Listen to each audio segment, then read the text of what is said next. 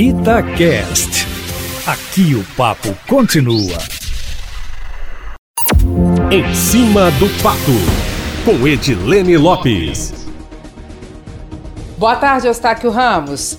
Com a previsão de anunciar a data do pagamento da segunda parcela do salário do servidor público estadual ainda nesta semana, até sexta-feira, e pagar na semana que vem, ainda dentro do mês de abril, conforme o governador afirmou em entrevista exclusiva a Itatiaia nesse feriado, para o mês que vem, a palavra em relação aos cofres públicos é incerteza. O secretário estadual da Fazenda, Gustavo Barbosa, está neste momento na Assembleia Legislativa respondendo a perguntas de deputados sobre a situação financeira do Estado.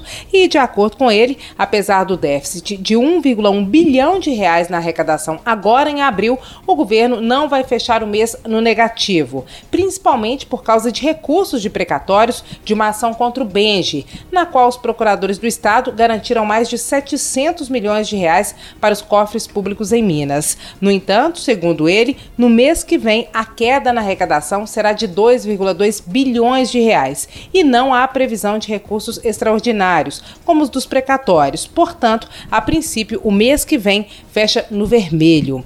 Embora o governador Romeu Zema tenha procurado não bater de frente com o governo federal, principalmente porque a esperança é que o socorro venha da União, hoje o secretário da Fazenda, Eustáquio, foi taxativo. Disse com todas as palavras que a ajuda do governo federal para Minas, até o momento, é insuficiente. Segundo o secretário, suspender a dívida do Estado com a União, por exemplo, que custa quase meio bilhão de reais reais por mês não atende a Minas Gerais. Isso porque o pagamento já não é feito devido a uma decisão judicial liminar concedida no governo anterior. De tudo que o governo federal ofereceu até então, apenas o plano Mansueto, aprovado na Câmara, mas que ainda não passou pelo Senado, teria um impacto para o governo de Minas. O projeto prevê que o governo federal reponha todas as perdas de ICMS dos estados. O tributo é responsável por 80% da arrecadação aqui em Minas. A contrapartida, Eustáquio, a gente vem falando isso quase todo dia aqui na coluna, é dura, é o congelamento dos salários dos servidores públicos estaduais. Por isso, porque o governo de Minas quer mais ajuda, Romeu Zema esteve em Brasília para conversar com o presidente Jair Bolsonaro e para tentar vender os recebíveis do Nióbio para os bancos federais. Sobre o plano Mansueto, Zema, segundo o secretário, já fez um apelo pela aprovação junto aos três senadores mineiros, Antônio Anastasia, Rodrigo Pacheco Pacheco e Carlos Viana. O secretário da Fazenda, Gustavo Barbosa, também disse, agora há pouco, Eustáquio, que todo o dinheiro que vier para Minas, a prioridade é o pagamento do salário do servidor.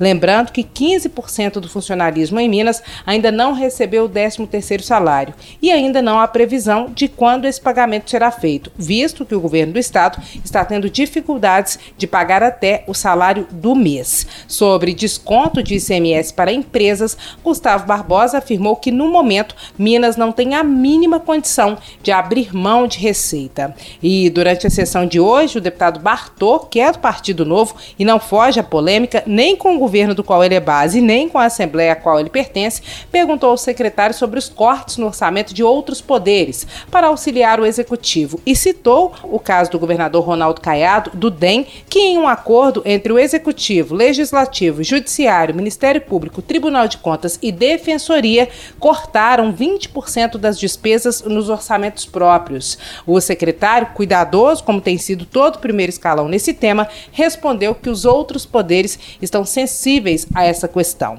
Outros assuntos urgentes para o ouvinte do plantão da cidade ficar por dentro também podem ter novidade a qualquer momento. Um deles é que o governo pode publicar de hoje até o final de semana o decreto com as diretrizes para os municípios em relação ao isolamento social e também a reabertura do comércio. O outro é relacionado às aulas online no Estado. A Secretaria Estadual de Educação recorreu e espera a qualquer momento uma decisão sobre a liminar conquistada pelo Sindiúte, o Sindicato Único dos Trabalhadores em Educação, que impede a convocação de servidores, até para o teletrabalho, para que sejam iniciadas aulas online na rede estadual. A previsão é que o material escolar seja distribuído pela plataforma digital WhatsApp, por exemplo, no dia 4 do mês que vem e que as aulas sejam exibidas também na Rede Minas a partir do dia 11 do mês que vem. Enquanto isso, é aguardado para a próxima sexta-feira ou para segunda o início do pagamento da Bolsa Merenda